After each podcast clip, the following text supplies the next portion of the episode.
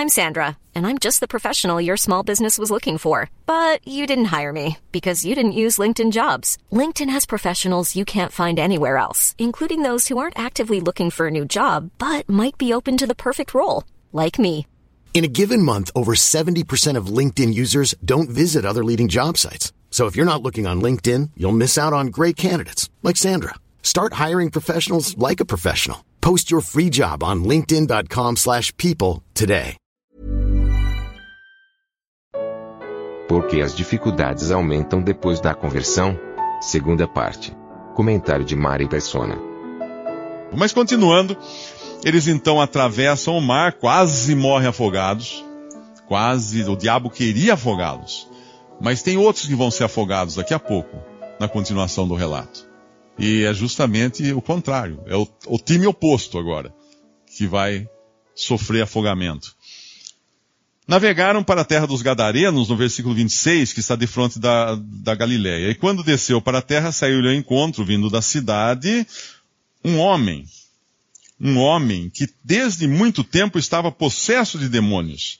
E não andava vestido nem habitava em qualquer casa, mas nos sepulcros. E quando viu a Jesus, prostrou-se diante deles, clamando e dizendo com grande voz: Que tenho eu contigo, Jesus, filho do Deus Altíssimo? Peço-te que não me atormentes. Vocês lembram que os discípulos disseram no barco? Quem é este? Que até os mares, as águas, os elementos, os ventos obedecem. Quem é este? Eles não sabiam quem era ele. Mas o demônio sabia. Os demônios, né, uma legião de demônios, eles sabiam quem era Jesus. Eles imediatamente reconhecem que temos contigo Jesus, filho do Deus Altíssimo. Peço-te que não me atormentes.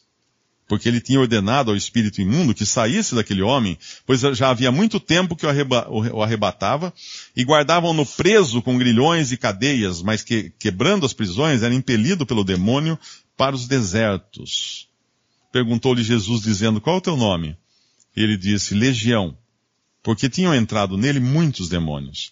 E rogavam-lhe que os não mandasse para o abismo. Existe um lugar reservado a esses demônios chamado abismo. E eles não queriam ir para lá. E por algum motivo o Senhor não os manda para lá neste momento aqui. Não os manda para lá. Mas é importante entender isso. Você conhece Jesus? Você sabe quem ele é e o que ele fez por você? Porque os demônios conhecem. Só que ele não fez por eles. Eles estão condenados já. Eles estão condenados. E o, o, ser humano ainda tem esse privilégio, essa chance imensurável de, de conhecer quem é Jesus Cristo, quem é aquele que veio ao mundo para morrer no lugar do pecador. Os, os, os homens, os seres humanos têm. O que falta para você agarrar essa oportunidade? O que falta para você crer em Jesus? Ah, mas é que eu estou no caminho, né? E tem tantos amigos na beira do caminho ali falando, falando, falando. E a opinião pública diz que não é bom fazer isso assim, porque 99%, 30%, 40%, gente. Essa semana eu estava ouvindo a CBN. E, e tem uns comentaristas lá que são muito bons, profissionalmente são muito bons, mas o assunto nesse quadro que eles estavam conversando era a Bíblia. E um deles, não, vou, não prefiro não citar o nome, é um muito conhecido, uma figura muito conhecida, mas deve estar com seus oitenta e tantos anos, já está muito idoso. E ele dando a opinião dele sobre a Bíblia. Ele mal, mal consegue falar, ele já está muito velho, muito idoso. Ele já está muito próximo de se encontrar com Deus. E ainda assim, ele dizia, eu nunca, eu nunca rezo, eu nunca faço orações. A Bíblia é um livro histórico. Quem gosta que leia mas que ela não vai ter influência nenhuma. Então eu comecei a escutar aquilo e falei assim, gente, um homem, já com prestes a deixar esse mundo, porque não falta muito tempo para ele. Na nossa vida, 80 anos, 90 anos, 120 anos, se chegasse arrastando lá. Acabou. É uma fumaça, é um vapor que desvanece. É uma flor que murcha, é uma erva que seca. Essa é a nossa vida. Que ilusão alguém pode ter? Eu, quando caminho aqui em Limeira, ali para cima de casa, tem uma avenida chamada uh, Avenida da Saudade. Eu não sei se todos sabem aqui que onde é a Avenida da Saudade era um cemitério. Tanto é que aquelas casas ali, quando foram construídas, muitas vezes tinha que parar, porque na hora de abrir o alicerce, tinha, encontrava esqueletos, ossos, crânios tal. Então tinha que pegar, chamar lá alguém da prefeitura para ir lá tirar, guardar, levar para outro lugar tal. Ali era o cemitério. Depois que foi feito mais para cima, o cemitério da saudade é mais para cima. Mas é ali, o mais antigo é ali. Só que com o tempo passou, o mato cresceu, fizeram uma avenida em cima, ninguém se lembrou mais que tinha um cemitério ali. E tinha um outro cemitério de leprosos, uh, mais pro lado lá da, onde é Máquinas Andréia, algum lugar ali, que era separado dos outros. Isso na, na Limeira antiga, né, bem antiga. E quando eu caminho ali, eu penso, eu estou pisando em cima da, do pó de pessoas que andaram nesse mundo, que foram, foram, foram pessoas importantes nessa cidade. Foram comerciantes, foram pessoas da, da sociedade.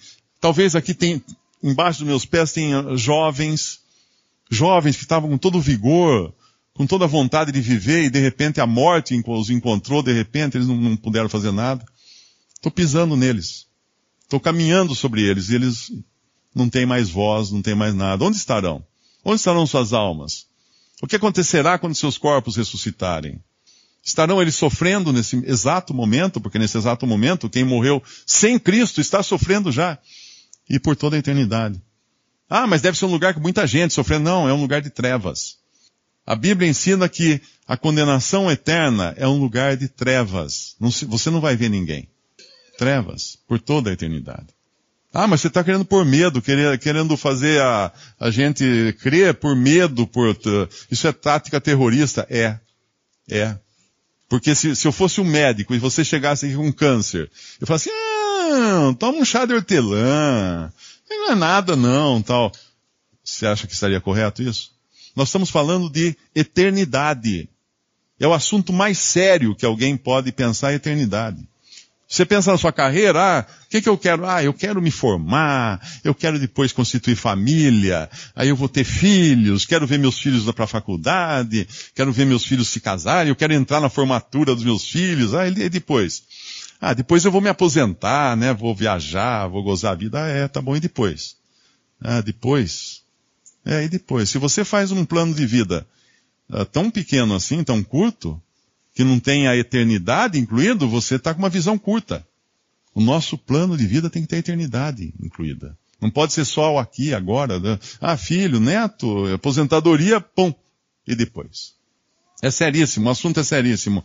Mas aqui nós vemos então que tem esse homem possesso de um demônio, e quando os demônios, que é uma legião, um número imenso de demônios, uh, pedem que o Senhor não os condene imediatamente, e o Senhor permite que eles saiam dos demônios, e eles rogam, né, para o Senhor, andava ali pastando no versículo 32, no monte, uma vara de porcos, de muitos porcos, e rogaram-lhe que, que lhes concedesse entrar neles, e concedeu-lhe. E tendo saído os demônios do homem, entraram nos porcos. E a manada precipitou-se de um despenhadeiro no lago e afogou-se. E aqueles que guardavam, vendo o que acontecera, fugiram e foram, uh, e foram anunciá-lo na cidade. Tem, um, tem uma passagem, não me lembro se é nesse, nesse evangelho, no outro que fala que eram dois mil porcos, né? Me parece. Eram dois mil porcos. Imagina quantos demônios eram, dois mil porcos. Agora, o que que Satanás quis fazer mesmo com os discípulos um momento antes, quando eles estavam no barco? Afogá-los. E o que aconteceu agora com, os, com esses mensageiros de Satanás, os demônios? Os porcos que, nos quais eles entraram, morreram afogados. É uma luta constante. O, o inimigo querendo barrar você para que você não creia em Cristo. Querendo destruir você nesse mundo, nessa vida. Mas Deus assegurando que quem tem a palavra final, quem vai ganhar no fim, é Cristo sempre. É Cristo sempre. Quando Satanás viu aquele homem pregado naquela cruz, ele pode ter pensado assim, ah, acabei com ele. Pronto. Fim. Terminou. Mas foi ali que Satanás foi vencido. Porque lá em Gênesis tinha sido a promessa de que haveria um nascido de mulher que esmagaria a cabeça da serpente. A serpente lhe morderia o calcanhar, mas ele esmagaria a cabeça da serpente. O lugar, o lugar da, da cabeça de uma serpente é onde estão as presas com o veneno. Cristo já esmagou a cabeça da serpente. Ah, mas Satanás está agindo? Está agindo. Mas o veneno dele não pega mais ao menos nos crentes. nos que foram salvos, porque já foi esmagada a sua cabeça na cruz. Falta ele ser condenado ainda a receber a pena, mas ele já foi, já, já, já foi acabado. Já foi tirado dele esse poder que ele tinha sobre os homens. Agora, quando, quando esse homem que estava possesso dos demônios, olha que situação ele estava. Ele andava nu e ele veio da cidade. Quando ele encontra com o Senhor Jesus, ele vem da cidade. Ou seja, ele estava na cidade. Imagina um homem desse na cidade. O trabalho que dá para a cidade. Nós sabemos que toda prefeitura tem lá um serviço social para tirar da rua os desabrigados, os bêbados, os drogados, levar para um canto que ninguém enxergue né, para limpar as ruas, se vai ter festa, inclusive, vai passar um, um desfile, o presidente vai desfilar, eles somem com tudo que é, que é feio da, da rua, né? Todas as pessoas que são deprimentes, toda a cidade tem isso. A prefeitura passa antes lá e vai limpando. Ó, o presidente vai passar por aqui, vamos limpar essa rua aqui, ó, não pode parecer coisa, porque vem televisão de todo mundo filmar, tira, tira esse povo, vamos levar para outro lugar. E tira dali. Agora esse homem veio da cidade. Ele estava na cidade, ele ficava na cidade importunando todo mundo, como um doido, como um louco, como um homem alucinado, possesso de dois mil demônios, ou mais, né? Dois mil porcos receberam a legião de demônios, provavelmente mais.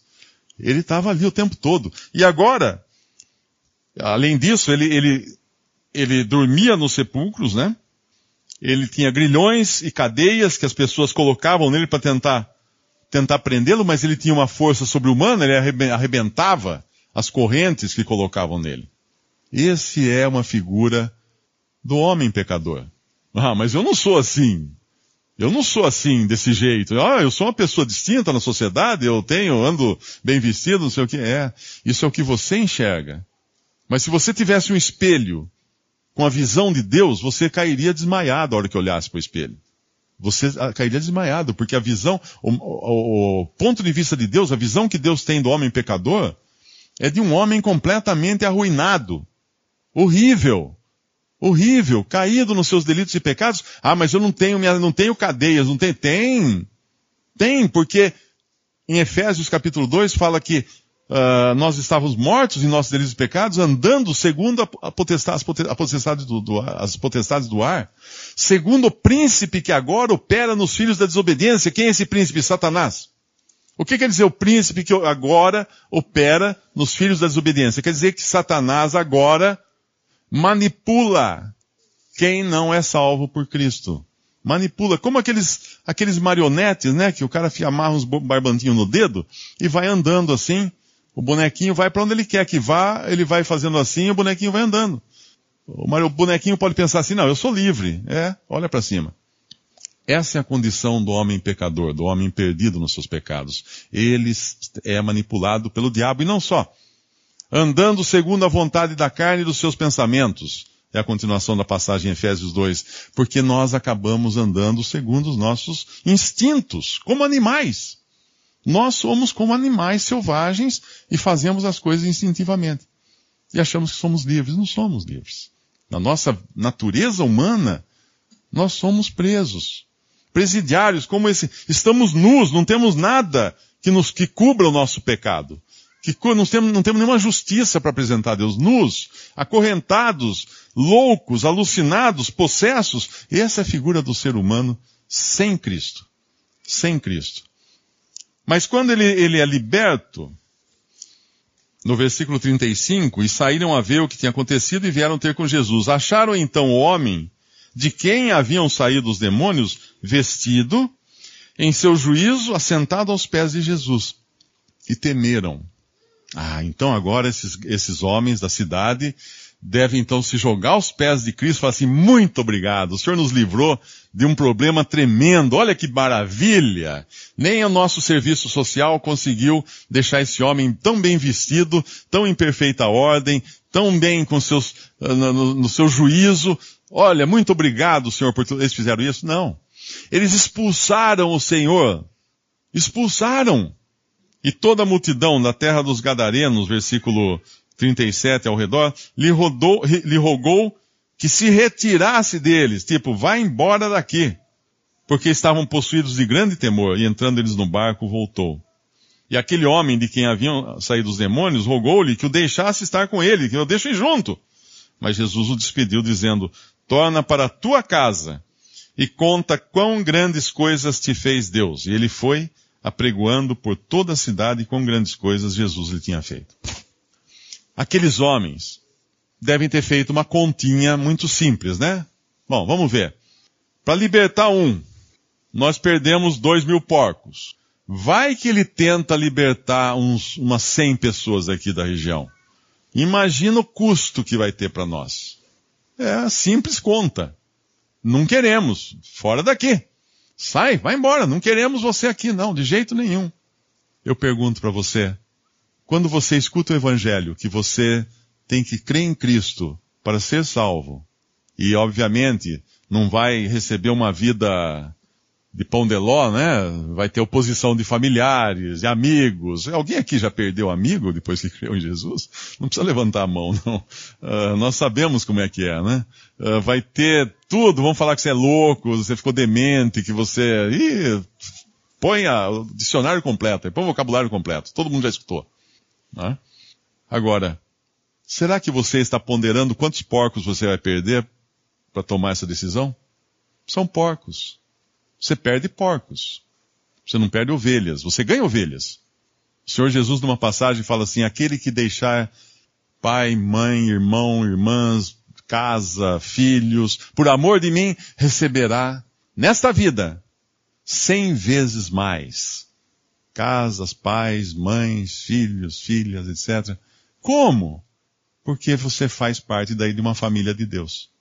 Eu viajo bastante e às vezes eu tenho muito contato pela internet, e às vezes eu faço antes de viajar, eu vejo que uma cidade lá, de algumas pessoas estão interessadas, não só no Evangelho, mas às vezes são já pessoas convertidas a Cristo, que estão interessadas em congregar fora de qualquer sistema religioso, só o nome do Senhor Jesus, sem ter um pastor na frente, sem ter um, um templo, sem ter qualquer coisa, congregar com esse privilégio que congregavam os primeiros cristãos sem uma organização por trás. Então eu faço contato, daí eu ah, vou visitar você. Quando eu chego, gente, parece que eu cresci junto com aquelas pessoas. Não são estranhas. A gente já, já chega se abraçando. Não ai, que bom que você vê, mas como é que é seu nome mesmo? Ah, é, tá. nem sabe o nome, mas já chega, são irmãos em Cristo. Alguns estão aqui que foi, eu visitei a primeira vez, foi recebido que nem rei. Um amor tremendo aquele que recebe a Cristo, muda de, muda de time, muda de, de lado. Sai dos porcos, vai para as ovelhas. E eu pergunto, onde você quer estar? Com Cristo no barco ou na terra dos gadarenos, onde se cria muitos porcos? Ah, mas vai ter tempestade no barco, ele vai dormir. É, mas e daí? Ele vai acordar também. Ele vai acordar. Ele vai cuidar, na hora certa ele vai acordar. Na hora, e você vai estar com ele, com Cristo. Tem uma outra passagem que o Senhor, que os discípulos saem no barco e o Senhor fica em terra orando. E no meio da noite, eles, um deles fala assim, é o Senhor, vem vindo. É o Senhor. E eles veem o Senhor se aproximando do barco, andando sobre as águas. E Pedro fala, Senhor, se for o Senhor mesmo, porque eles pensaram que era um, uma fantasma, um fantasma, uma assombração, se, se, for o Senhor mesmo, manda que eu vou aí, aí com o Senhor. O Senhor fala, vem. E Pedro vai, desce do barco, desce do barco, põe o pé na água e começa a andar. De repente ele olha em volta e ele começa a ver a força do vento e das ondas e ele começa a afundar. Senhor, me salva. E o Senhor estende a mão para ele e segura. Muita gente ouve essa passagem e fala assim, uau, andar nas águas deve ser uma coisa muito interessante, né? Ah, eu vou tentar repetir isso. Aí você liga a TV, tem lá um mágico repetindo andar nas águas e todo mundo aplaude. Fala, oh, o cara anda nas águas. Perdeu o ponto completamente. Não entendeu nada do que, do que diz a coisa. Não é, a questão não é andar nas águas. Não é andar, é que nem você, você falar que está num trem, alguém chegar para você e falar assim, oh, então você está no trem, né? Para onde você vai? Ah, não sei, eu estou curtindo aqui o trem, ó. Você não pega um trem para curtir o trem, você tem um outro lugar, você pega um avião para descer num, num destino. A questão era que ele estava indo a Cristo. Quando ele perdeu a Cristo de vista, ele começou a afundar. Quando ele tirou os olhos do Senhor, ele começou a afundar. Mas era Cristo a quem ele estava indo. Eu pergunto, por que você ainda não foi a Cristo? Por que você ainda está com seus pecados não perdoados? Por que você ainda não dobrou seus joelhos na presença de Deus e confessou a Ele que você é um pecador e que você quer ser salvo? Não é uma mágica, não é um, não é coisa que precisa ser um cientista para entender isso. Não. Deus é todo ouvidos. Deus está esperando um pecador chegar para ele e falar: Senhor, me salva. Eu sou pecador. Eu, eu, muita gente aqui já fez isso um dia. Se ajoelhou de um jeito e levantou de outro. Era outra criatura, era outra pessoa quando se levantou, tinha, tinha uma alegria que nada pode tirar agora. Durante a, a, durante a Inquisição, que chamavam de Santa Inquisição, que de santa não tinha nada, né? Na verdade, eles, a, a Igreja Católica perseguiu e matou aqueles que liam as Escrituras, aqueles que, que criam em Jesus, uh, porque não, não, não, dava certo com o clero, né? Não, não podia ter gente lendo as Escrituras. Imagina, eles vão descobrir, né? Eles vão ficar sabendo que isso que nós ensinamos está errado. Então, queima. E para espanto, muitos morriam queimados cantando louvores a Deus. Eu pergunto, de onde vem isso? De onde vem isso? De onde vem essa força? De onde vem essa coisa? É porque o cristão, quando é salvo por Cristo, ele não vira um super-homem, ele não vira um, um, um ser indestrutível. Não, ele continua uma pessoa fraca, simples. Mas ele tem agora o Espírito Santo de Deus habitando em si. Ele tem a salvação eterna, ele tem a certeza da vida eterna. Eu me lembro quando nós tínhamos um irmão em Cristo, da Bolívia, o Avelino Chaves. Muitos aqui o conheceram, ele veio várias vezes ao Brasil. E uma das, uma das situações mais insólitas que eu já vivi foi essa. O Avelino, a última vez que ele veio ao Brasil, ele estava muito mal, ele tinha doença de Chagas, então o coração dele já estava enorme, já ele não conseguia dar, ele andava um pouco, já ficava ofegante, e estava muito mal, ele estava hospedado em casa. E aí ele passou mal uma noite lá, eu levei ele para o hospital, para Santa Casa, e ele foi, ficou internado na Santa Casa, ficou alguns dias lá em, em, com medicação e tal. E depois eu fui junto com ele no consultório do cardiologista, que é inclusive meu amigo, de, amigo de infância até. E foi muito, muito estranha a situação, porque o, o médico falava assim, mas seu Avelino, seu coração está, é sério, a questão é muito séria. O senhor pode morrer a qualquer momento. E o Avelino fala assim, é, muito bueno, é, bueno, mas eu estou falando que o senhor pode morrer. Você não está entendendo? Estou falando, oh, estou entendendo, sim. Muito bueno, puedo ir com meu Senhor. Com quem você vai? Com meu Senhor, me salvou. Vou encontrar meu Senhor Jesus. Mas você vai morrer. É, vou encontrar também minha, minha esposa, que já está lá. Uma alegria falando aquilo para o médico. O médico não sabia o que fazer. Esse cara é louco. E eu só vendo aquilo. Isso é um cristão. Isso é uma pessoa salva por Cristo. Isso é uma pessoa perdoada dos seus pecados. Quando você tem o perdão dos pecados, você está livre, liberto. Você devia lá pro, pro armazém da esquina um monte de dinheiro, aí vem um amigo rico, chega você e fala, ó, oh, João, passei lá, ó, paguei, viu? Sua conta está quitada. Até aquele dia, quando você via o dono do armazém andando na calçada, você virava a esquina. Você não queria nem se encontrar, começava medo de se encontrar. Ele tocava o telefone e você não atendia. Medo, pavor de se encontrar. Agora eu pergunto, desse dia em diante, você tem medo do dono do armazém? Não! Você vai passar, dar um sorriso, ah, como é que vai o senhor, tudo bem? E ele vai dar um sorriso para você, porque ele recebeu todo o dinheiro, não tem mais nada. Não tem pendência. Ele quer, ele quer que você seja cliente, ele quer ter amizade com você, porque acabou, morreu, sumiu. Cristo, Deus tirou a cédula, Deus tirou a conta que era contra nós por causa dos nossos pecados, aquela conta imensa pôs na cruz e pregou na cruz aquela conta. Eu sempre me lembro da história de uma menininha que perguntaram para ela, uma menininha cristã, era uma criança, perguntaram assim, mas como é que você sabe que você está salva? Aí ela explicou assim, um dia, Deus pegou, Deus estava vendo a, a lista dos meus pecados, só que aí caiu sangue em cima da lista. O sangue de Jesus caiu em cima da lista e Deus não conseguia mais ler.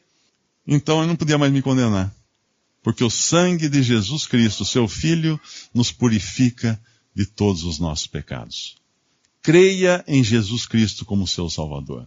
Você não precisa ler uma coleção de livros, você não precisa subir todos os graus da evolução espiritual que essas muitas filosofias vão dizer para você que você tem que subir. Você vai passar da morte para a vida. Você vai passar da perdição para a salvação.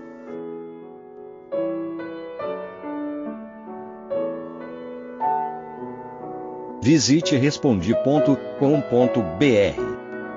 Visite também 3minutos.net.